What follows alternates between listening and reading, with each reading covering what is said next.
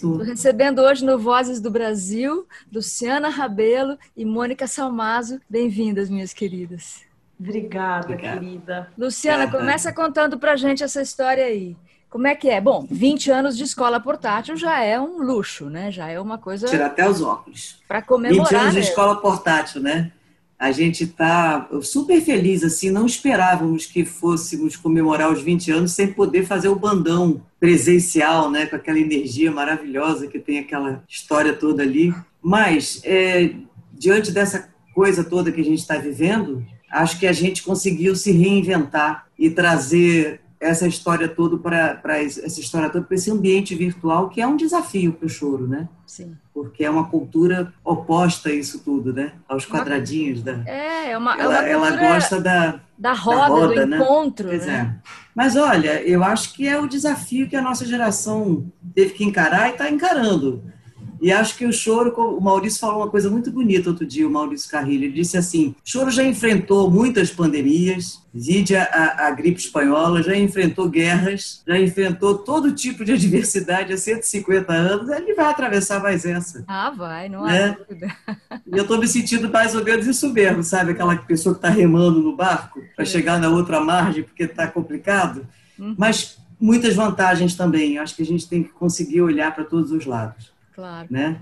E Mônica Salmazo, que está aqui, vai fazer uma participação especialíssima numa homenagem à maravilhosa, divina Elisete Cardoso, né, Mônica? Que lindo isso. Hein? Eu vou. Isso, isso, na verdade, é um sonho antigo que a gente tinha de se encontrar. Eu sou paulista e toda vez que eu vou ao Rio, eu estico, dou um jeito de ser sábado para eu ir na Unirio, ver o bandão e chorar, porque eu choro. Eu choro desde a primeira vez que eu vi no Outeiro da Glória, quando era ainda lá, nem sei quantos anos isso tem, que eu desci do táxi e uma polca descia a ladeira, assim. Ah, que lindo. E, e eu vi aquela pessoa subindo e descendo com cases de instrumento, eu falei, o que está acontecendo aqui? Aí eu entrei naquela casa, dali a 10 minutos começou o bandão, debaixo de uma mangueira ali, e eu comecei a chorar. E nunca mais eu parei, toda vez que eu, que eu vou, e já vi tantos amigos meus passarem pelo mesmo vexame, de, de, de verem o bandão e começarem a chorar. Então, a, a minha.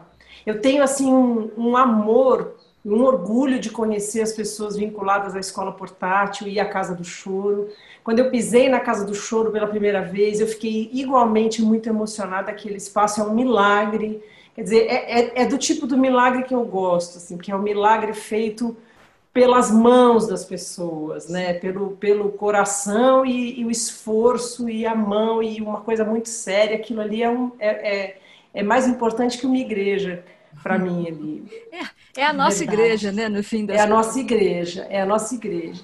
Então, é, a existência da Casa do Choro é, é, é, parte desse milagre. E aí, a gente já tinha namorado essa história, né, Lulu, de fazer uma coisa juntas e eu queria muito, assim, eu já me encontrei, venho me encontrando com o Paulo Aragão em algumas situações de parceria musical. Com o Maurício também, a gente fez algumas coisas com o Sexteto Carioca, inclusive na Casa do Choro. Mas eu estava afim de cantar com a Lulu muito também. A gente uhum. ficava, tem que acontecer, vai acontecer, tem que né? acontecer. É. E aí é. começou essa história de homenagear a Elisete, isso desde o ano passado a gente vem falando sobre isso, porque esse e, ano é, é, é, centenário. Isso, e tem essa coisa linda, né, que Elisete é, foi acompanhada pelo, pelo Jacó do Bandolim e seu conjunto, e com Luciana Rabelo no cavaquinho, e essa turma. E o Maurício aí, também. E, e o Maurício, Maurício também. também. Quer dizer, serão dois cavaquinhos. Luciana, diz aí, qual, como é que vocês vão formar essa. Como está formado este regional que vai acompanhar a Mônica? Nossa, Dream Team. Pois é, olha, é, tocar, tocar com a Mônica é uma, uma delícia, né? Porque o entendimento o entendimento musical dela é muito afinado com o nosso, né? Sim. Acho que a gente veio da mesma aldeia, a gente entende a música do mesmo jeito. É, é, é cantar com ela é como se ela estivesse tocando cavaquinho e eu cantando, entendeu? Existe uma tanto faz o que, que um está fazendo a outra, é a música que está na frente. E isso é muito raro, né? E eu, isso acontecia com a Elisete quando eu tocava com ela. Eu tive essa alegria na vida, né? Esse privilégio, eu acho que é um privilégio de ter tocado com a Elisete. E eu vou poder contar para os meus netos que eu toquei com a Mônica. Maravilhoso. É. Tem essa, essa é verdade, isso é verdade absoluta. É uma, é uma emoção muito grande, sabe? É uma a música acontecendo de verdade, né? Elisete foi lançada pelo Jacó do Bandolim, foi a pessoa que pegou ela pela mão e colocou ela para cantar profissionalmente, né? Uma, uma cantora lançada pelo pessoal do choro. Sim. Jacó, ele está assim na raiz da Casa do Choro, tanto que tem a sala de pesquisa da nossa casa, se chama Jacó do Bandolim. Que lindo. O espírito dele está muito junto com o nosso, né? E, e aí a gente vai fazer um regional bem bacana, quer dizer, um regional a solista é a Mônica, uhum. aí tem os violões do Maurício e do Paulo, eu no cavaquinho, o Marcos Tadeu e o, o Magno na percussão, e o Aquiles Moraes no flúgel e no trompete. É, esse é o conjunto que está com a Mônica nesse dia tão importante. Tá lindo, Luxo. né? É mais ou não menos vou te enganar, um não. sonho. Não, a gente fez, Patrícia, alguns ensaios. Eu fui ao Rio para ensaiar. Que delícia. E, e, cada ensaio já era, assim, a gente já saía tão feliz, do primeiro ensaio, né? Gente, eu saí tão feliz, tão alimentada, tão, tão, tão emocionada de fazer essa música com essas pessoas naquele uhum. lugar que é o auditório da Casa do Choro. Uhum. Então, assim, não precisava de mais nada. Já estava, desde o primeiro ensaio, já estava tudo, tudo certo de felicidade. E o show ficou pronto exatamente há uma semana do fechamento de tudo. Que legal. Então a gente estava assim na boca de estrear com ingressos vendidos já, duas sessões, abrindo a terceira. E assim, já estava. Eu pintei um sapato, que eu, que... eu arrumei a roupa, eu fui no sapateiro para pintar um sapato, que eu queria um sapato que combinasse. Sabe, assim, eu estava assim, toda contente. E aí fecharam as coisas todas. Não vai ter, não vai ter, não vai ter. Quer ah, dizer, já estava programado antes. Não, era tava vendido. uma semana. Estava vendido, casa cheia. Duas, duas sessões e uma terceira. Foi assim, eu fui ao Rio fazer o último ensaio nosso num dia que eu não me lembro qual foi. Na semana seguinte já fechou seria o show e fechou tudo. Então aquele negócio ficou. A gente Calado, ficou. Né? Como assim? Calado. Como tá lá, assim? Exatamente. É, e, e, fica aquela coisa que, que no Brasil ficou. Não, mas em, em julho abre, daí não abre, daí em agosto abre, daí não abre. Aí a gente resolveu que, que a gente vai fazer esse show, não uma, mas muitas vezes, presencialmente, quando ele puder ser. Eu vou usar meu sapato que eu pintei isso. para fazer esse show. Mas enquanto isso não acontece, é. enquanto esse ano não atravessa, a gente não pode deixar de fazer essa homenagem, nem que seja de uma forma virtual. Claro. Então nós gravamos assim com todo o maior e melhor dos nossos corações, nas condições que a gente tem, quer dizer, cada um na sua casa. A gente fez com o maior carinho, musicalmente está impecável. A edição do vídeo é dentro das nossas possibilidades, mas assim, é cheio de amor, é cheio de amor. E, e sobretudo, de amor a Elisete e a vontade de mostrar esse repertório que a gente escolheu, que não é exatamente um repertório é, mais conhecido da, que ela cantou. Ela tem um repertório muito grande, ela gravou muitas coisas. Sim, sim. Desde os 78 rotações, tem muito material. Então, assim, é, eu e o Paulo mergulhamos fundo nesse material e, e descobrimos coisas lindas que não são necessariamente as coisas que as pessoas mais conhecem. Outras sim. Como então, que, por vontade... exemplo? Me fala aí algum, algumas canções. Olha, por exemplo, eu nem sei exatamente o que é, é do, do, das, das, das, coletâneas de 78, mas eu tenho a impressão de que o Seresteiro é uma música que não é conhecida e que foi gravada nessa, nessa, nessa forma de 78 rotações. Eu tenho mentira a impressão acaba. que a mentira acaba também. Tem uma uhum. música ultra sensacional que é a única composição da própria Elisete, que é Se as Estrelas Falassem, a única música que ela fez música e letra que é uma coisa muito linda de. de eu cantei. É, vendo na minha cabeça um, um, vídeo que saiu agora, se encontra, acho que deve estar no YouTube, de uma apresentação de um programa de televisão, onde ela está ao lado da Dona Ivone Lara, está o Martinho da Vila, e ela está... Elton Medeiros. Elton é. Medeiros, ela está toda é. tímida, né, Lulu? Ela é, tá, morrendo assim, de vergonha super emocionada e pequenininha. Imagina aquela mulher enorme, aquela voz total, cantando assim, quase que pedindo licença e ao mesmo tempo, e eles todos apaixonados. É claro. lindo esse vídeo. Então eu cantei com, com essa imagem na cabeça, é muito emocionante. Depois tem o Sei Lá Mangueira, depois tem o, o Minhas Madrugadas. Mas tem, tem também uma coisa maravilhosa, que é uma música do Moacir Santos com o Vinícius de Moraes, chamada Lembre-se, que é um arraso essa música. Essa música... Eu não te contei, não, mas essa música embalou a minha adolescência, sabia? Luciana, você é muito especial. Você é muito, muito especial. Lembre-se, Moacir Santos e embalando a adolescência. Foi, embalou a minha juventude, a minha, a minha adolescência, sobretudo. Chorava ouvindo essa música, não sei nem porquê. Porque eu, eu, chorava de uma coisa que eu não estava sofrendo, entendeu? Mas que eu achava bonito Sim, chorar. Claro. É. Porque ela é muito profunda, né? Ela é Nossa, muito maravilhosa. É uma, a letra é qualquer coisa, a música do Moacir é um absurdo. E isso tem um, um arranjo muito bonito também nessa gravação da Elisete. E a, o Paulo fez um arranjo lindo também. É, esse disco todo é muito legal, né? É um disco Elisete interpreta Vinícius, eu acho que é assim. É.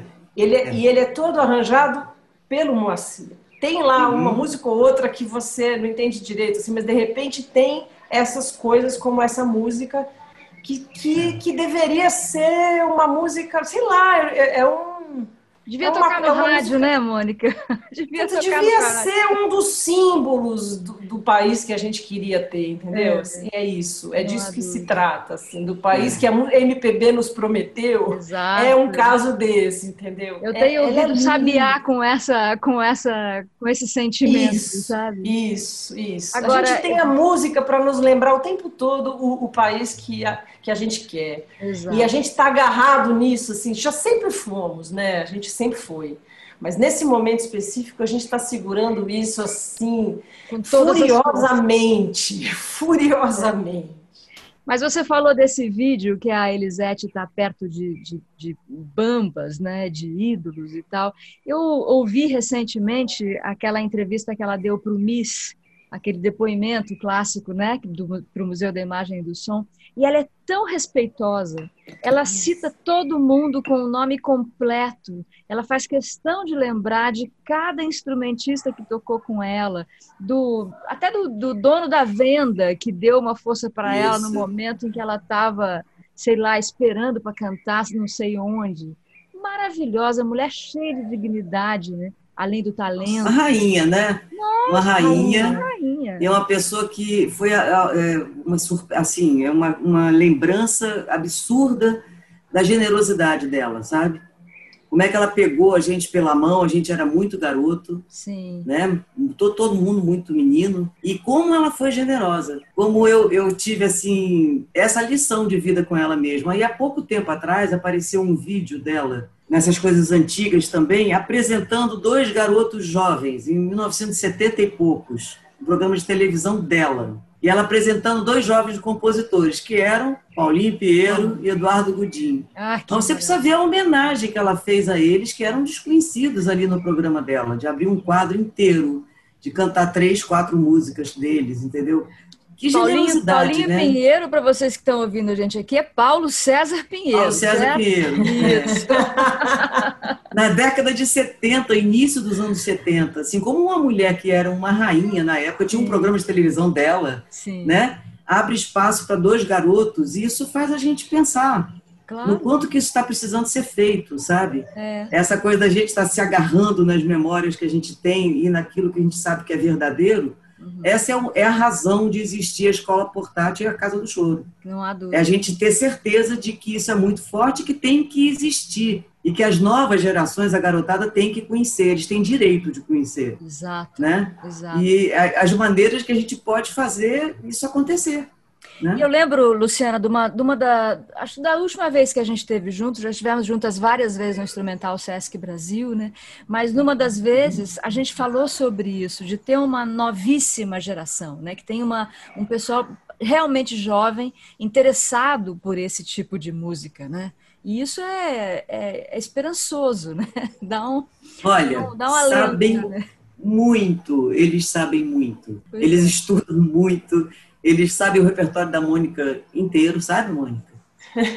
É, Para você ter um exemplo, uma coisa bonita demais que aconteceu, o Dori Caymmi estava morando fora ainda do Brasil, e ele é padrinho da Ana, minha filha. Então ele veio no aniversário dela aqui e encontrou uns amigos dela, e num determinado momento da festa, um deles pegou o violão e começou a cantar as músicas do Dori. Olha. assim, copiando todas as harmonias dele. Ele ficou tão emocionado porque existe uma desconexão na hora que a pessoa fica muito famosa, passa por um patamar diferente, ele perde o contato com o povo, né, com as pessoas comuns. Quando ele viu isso acontecer, ele entendeu que tinha uma juventude que estava ligada nele. Ele voltou para o Brasil. Olha. Ele começou a compor mais, ele fez uma porção de discos. Que bom. Porque é uma retroalimentação, entendeu? Exato. Um alimenta o outro, né? Super ele não achava que isso existisse mais. E você né? sabe que com essa história, né, com essa pandemia, com essa infinitena que a gente está vivendo, Mônica também começou a fazer essa coisa linda que são esses encontros virtuais no Instagram dela, né? E, e conseguiu uma repercussão imensa, né, Mônica? Bem bacana. É, são muitas coisas lindas que, que eu acho que isso traz. É, primeiro, eu acho que, tá, sei lá, não sei nem elencar em ordem, mas as, as coisas são, né? Primeiro, o, o tamanho que a música e a arte em geral, que foi e tem sido é, tão bombardeada, é mais do que bombardeio, é uma tentativa de desmanche mesmo, é. de desmonte, né? desqualificação, de criminalização, né? tudo isso de horroroso.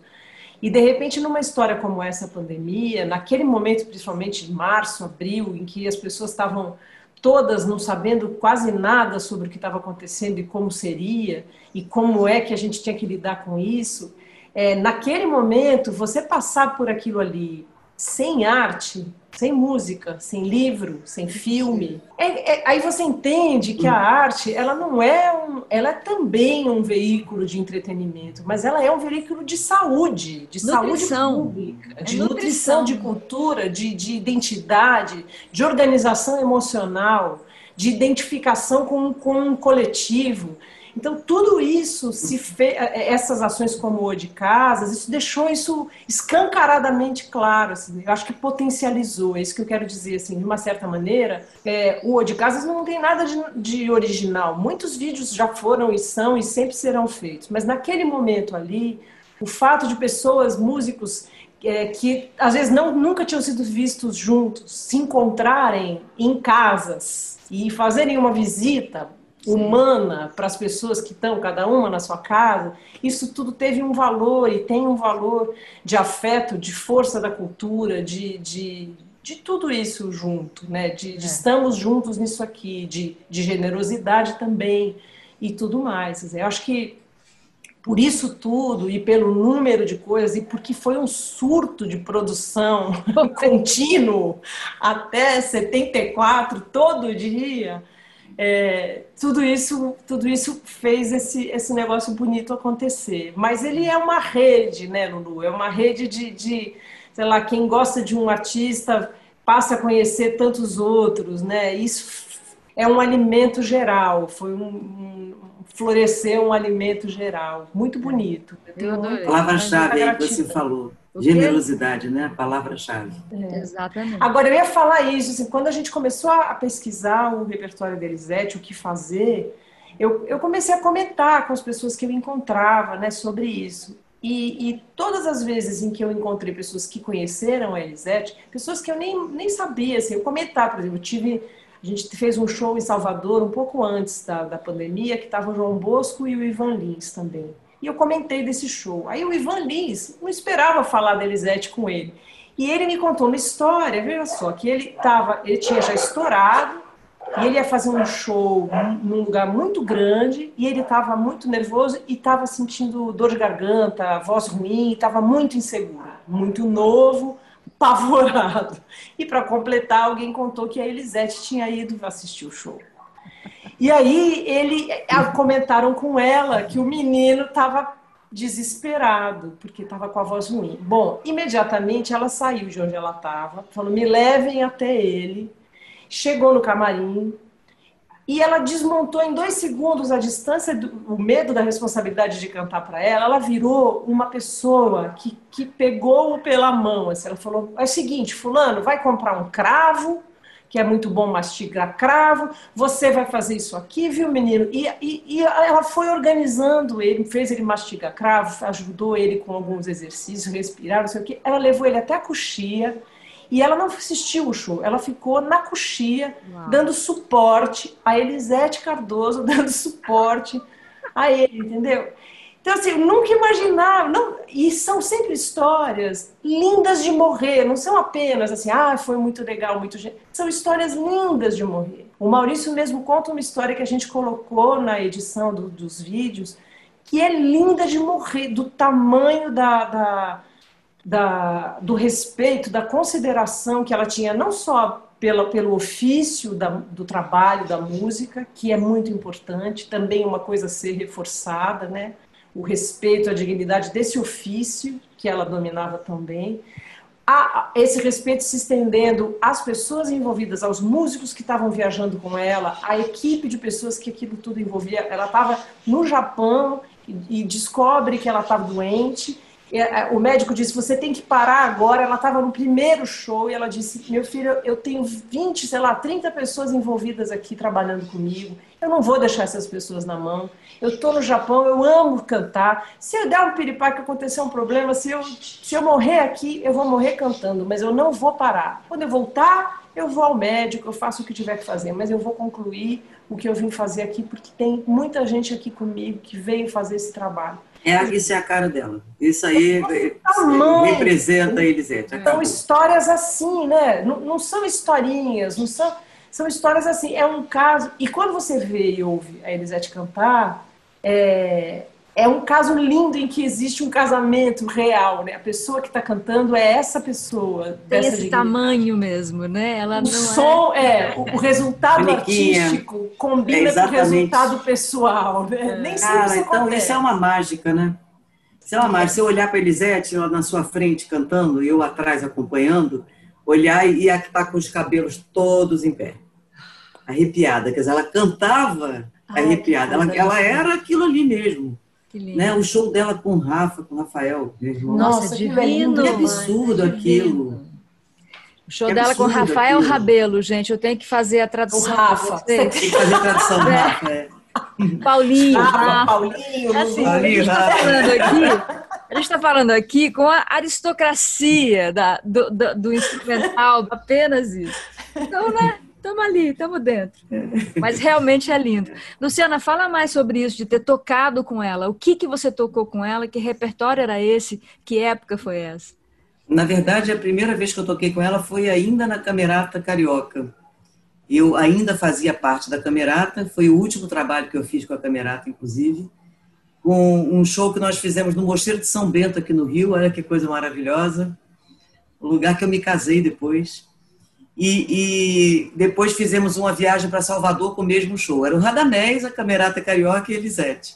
Fala sério. Depois, é, depois eu saí da Camerata, o show continuou e eles fizeram um disco com uma, uma parte daquele repertório que a gente tinha estudado e outras coisas também. E ali foi que eu conheci assim, que eu fui trabalhar a primeira vez com ela. Depois, em acho que 81, eu fui tocar com ela num show chamado Elisetíssima, que tinha, virou disco também, que é um show, foi um show dirigido pelo Hermínio, Hermínio Belo de Carvalho, pronto. E que ele queria homenagear o, o, o show que, eles, que ela fez com Jacó e o Zimbo Trio. Sim. Né? Ele quis é, fazer uma versão contemporânea daquela história, e aí juntou Joel do Nascimento, Rafael, meu irmão, Rafael Rabelo, eu e o grupo da Elisete representando o Zimbo Trio, foi um show bonito. Opa. E botou o regional e, e, o, e o pessoal da, do trio piano, baixo, bateria, né? O Wilson das Neves, Serginho. Foi, foi muito bonito, Serginho, tá vendo? Foi muito bonito esse show também, virou aquele disco. Ali eu fiquei muito amiga da Elisete.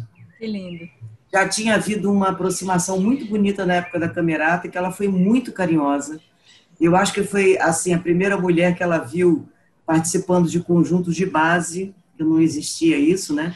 Mulher acompanhando no, no grupo de músicos não, não tinha. Tinha assim mulher pianista, flautista, de orquestra, mas tocando cavaquinho num grupo de regional não tinha. É. E ela me pegou no colo mesmo, sabe? Apresentação dela no palco, ela, eu morria de vergonha, que ela vinha me buscar onde eu estava para desfilar com ela. E às vezes tinha um fio-fio, ela uma vez falou assim, isso é muita areia para o seu caminhão. Falou para a plateia. Isso é muita areia pro seu caminhão. Eu era uma garota, bonitinha e tudo, né? E ela, os mil conselhos dela. Mil conselhos, aí eu vou ter que escrever um livrinho para contar Ah, os, deveria, os conselhos da Elisete. Que lindo. Bom, e É a gente está do falando também aqui com Mônica Salmazo, que também faz parte né, de, um- de uma, de uma turma respeitabilíssima, né? Ela é mais uma, mais uma música entre os músicos, todos eles falam isso. Luciana falou isso aqui no começo da nossa conversa. Fez o com os meninos e com Léa Freire e Teco, Vento em Madeira, né? Que é essa coisa maravilhosa, onde a sua voz é de fato um instrumento ali entre eles, né? Uma coisa maravilhosa. Então eu estou feliz da vida de fazer um Vozes do Brasil com essa com esse luxo todo musical aqui, gente. Que coisa mais linda para fazer o repertório desse programa. Eu vou me divertir muito. Vai ser uma delícia. E agora eu, acho queria. que você vai. Não vou? Ô, E eu queria que vocês agora me dessem o serviço. A gente tá, o Vozes do Brasil está em 11 emissoras pelo país, no Rio de Janeiro, onde está a Luciana, está na MEC AM FM, mas vai também para Curitiba, Brasília, Salvador, Recife, Fortaleza, João Pessoa. Enfim, são 11 cidades e eu gostaria que vocês dessem, então, já que agora a Casa do Choro é digital, a gente pode ver essas coisas todas, né, virtualmente, onde e quando e como a gente encontra esse repertório todo? Vou fazer uma dobradinha aqui, Mônica. vai lá, vai lá. A Mônica está inaugurando o Auditório Radamés em Atali, na Casa do Choro Digital.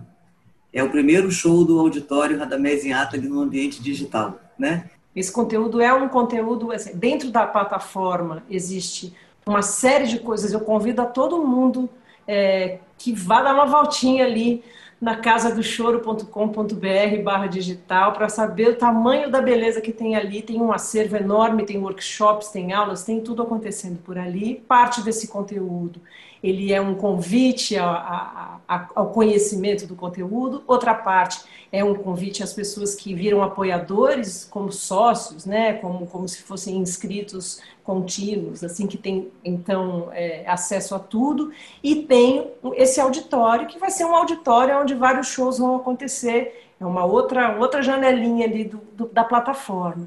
E essa a inauguração é essa. Então esse conteúdo vai ficar lá, Importante. As pessoas vão poder, a partir do, do dia 10, às 18 horas, ele segue lá e a gente está marcando a, a presença, a, efetivamente, a inauguração desse, desse espaço lindo que vai ter uma série de shows totalmente lindos e feitos para ele. Maravilhoso. É isso, é exatamente. É um, é, a, a Casa do Choro Digital é como a Casa do Choro Física, né? Tem vários assuntos, vários departamentos. Tem as aulas, tem o acervo, e, e, tem o auditório.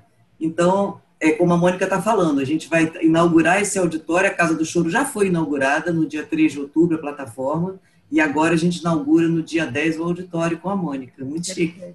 Maravilhoso. Muito então é isso. Casadochoro.com.br barra digital, né?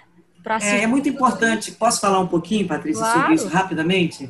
É muito importante, eu acho que uma coisa que, que, eu, que eu queria muito dizer para as pessoas é que nesse momento, e em todos os momentos, a gente precisa é, fazer com que as pessoas entendam tudo isso que a Mônica falou, a importância da arte na vida de todo mundo, como é impossível se dar um passo na, é, durante a vida sem você ter esse, esse chão, esse respaldo emocional, afetivo, né, é, espiritual, de sensibilidade, tudo. E como a gente precisa que as pessoas entendam o valor disso. E que assim como você cuida de todas as coisas na vida, cuidar dessa parte também. Então, é um empreendimento de músicos, de artistas, que conta mesmo com a consciência das pessoas. Nesse momento que a gente escolhe o que comer, que a gente escolhe o que os filhos devem assistir, ler e tudo, no sentido de ser uma coisa que enobreça, né, que faça o crescimento daquela pessoa, que a gente também pense nessa parte aí, né, no que que alimenta a alma, na qualidade do que você alimenta e na sua responsabilidade de manter isso vivo. É, e eu acho que a gente, a gente cola, a gente tem uma, uma identidade, além da identidade artística, no sentido do fazer da música, nós, nós aqui, a gente tem também uma identidade da, da o que nós fazemos é o nosso trabalho, é o nosso ofício. é, ele é feito com todo o amor, toda a inspiração, toda a magia, toda a energia, toda a religiosidade, tudo. E o suor de um trabalho. Claro. Eu acho bonito, eu acho que isso mostra, assim, é, isso é a Casa do Choro, isso é as pessoas que compõem a Casa do Choro, isso é o meu trabalho também. Quer dizer, a gente agora vai ter que, você sabe disso, né, Patrícia? A gente vai ter que, eu acho que, ressignificar é, o que é fazer o fazer artístico, o que é o valor de um ingresso. Dizer, é estranho dizer isso no momento em que as pessoas estão em crises financeiras, mas é, é como se alimentar. É o nosso trabalho e é o nosso alimento. A música, a arte é o nosso alimento e isso é, a gente vai ter que re, rever todas essas coisas, né? Então, por exemplo, eu, eu, não sou muito a favor dessa, dessa concepção é, ingresso, como é que é? ingresso é, opcional. Como é que é? Não, aquele é, é, que existe em algumas lives que é solidário, ingresso solidário, ingresso solidário. É, não gosto muito disso, também não. Eu, eu acho que isso trata a arte como uma coisa filantrópica. E eu acho que o ingresso ele não pode ser solidário, ele tem que ser consciente, ele pode ser barato, ele, ele deve ser acessível, mas ele tem que ser, sobretudo, consciente claro. que aquilo ali é um trabalho. A e acho que a gente vai ter que. É um ofício. Refal... É um ofício. E é um ofício lindo e tão importante, é, é, como são importantes todos os ofícios, todos os trabalhos. É uma engrenagem só. A gente faz a nossa parte. Graças a muita, muita, muitas coisas boas, a gente tem uma parte de que a gente se orgulha, mas, mas é, um, é um trabalho como o outro, como dentro dessa, dessa engrenagem que é o, o viver coletivo. Né? Ou a gente, a gente acha que pensamos, pensamos muito parecido isso. Ela você deu uma resumida maravilhosa, é isso aí. Né? A gente está chamando as pessoas para terem consciência mesmo do, que, do quanto é importante isso aí, da participação delas nisso, sabe? Maravilhoso. Acho que é isso. Muito bom, minhas queridas. Muito obrigada. Esse Vozes do Brasil especial, Casa do Choro Digital uma homenagem a Elisete, uma homenagem a essa maravilha que é o choro brasileiro, que é a música brasileira, aqui com Luciana Rabelo e Mônica Salmazo.